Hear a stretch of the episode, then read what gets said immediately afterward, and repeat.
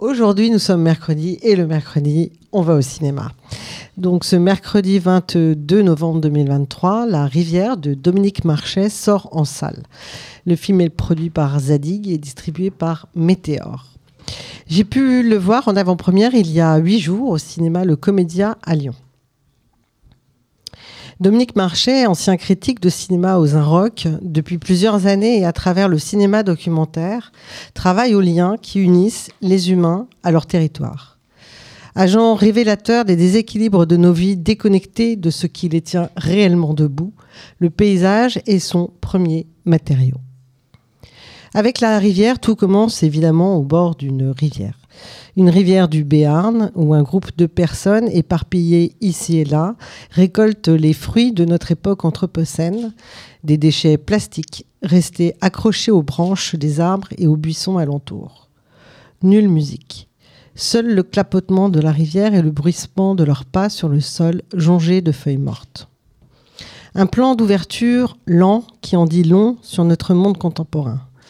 Le film s'avance ensuite aux côtés de celles et ceux qui, chacun à leur façon, observent et protègent une nature bouleversée par l'activité humaine. Entre Pyrénées et Atlantique coulent des rivières puissantes, les Gaves.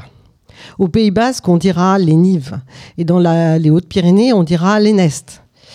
Si on m'avait dit qu'un jour je traverserais le Gave en botte, marchant dans l'eau basse, l'homme s'adresse à nous, puis s'éloigne de la caméra. Il va jusqu'à l'autre rive. Le niveau du courant est si bas qu'il ne mouille pas le bas de son pantalon. On y voit et on entend un corps faire l'expérience physique du changement d'un milieu familier. On sent l'inquiétude qui l'accompagne.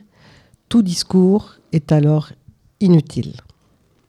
Le film de Dominique Marchais nous entraîne des bords de la Dour à sa source, le col de Tourmalet, en faisant un détour par son estuaire à Anglais, il nous montre l'écosystème liquide, celui de la vie, un écosystème de flux, de perméabilité et d'interrelation avec la Terre et les humains. Mais que voit-on?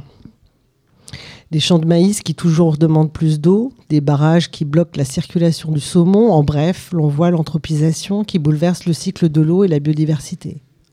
Au fil du récit, la parole est portée par des hommes et des femmes, gardes-pêche, militants associatifs, chercheurs en biologie ou en climatologie, étudiants, éleveurs, agriculteurs, naturalistes, tous experts dans le domaine, tous conscients des dérèglements à l'œuvre, tous en empathie avec ce monde.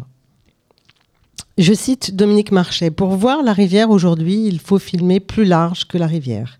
Il faut filmer le bassin le bassin versant, le cycle de l'eau. Il faut la faire exister dans ses extensions souterraines et aériennes, les nappes et les nuages, mais aussi la chercher jusque dans le champ de maïs, la frayère à saumon, les retenues qui la bloquent. Il faut la filmer suspendue entre mémoire d'un passé fastueux et peur d'un avenir desséché.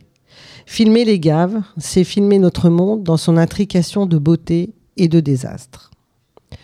Comme tout, les rivières sont devenues ce que nous en avons fait. Elles ont été mises au pas, domestiquées, entravées, exploitées, asséchées, polluées.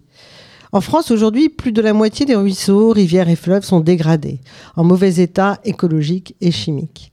L'Union européenne travaille actuellement à l'élaboration d'une loi qui fixerait pour la première fois des objectifs contraignants pour restaurer ces écosystèmes, les habitats et les espèces.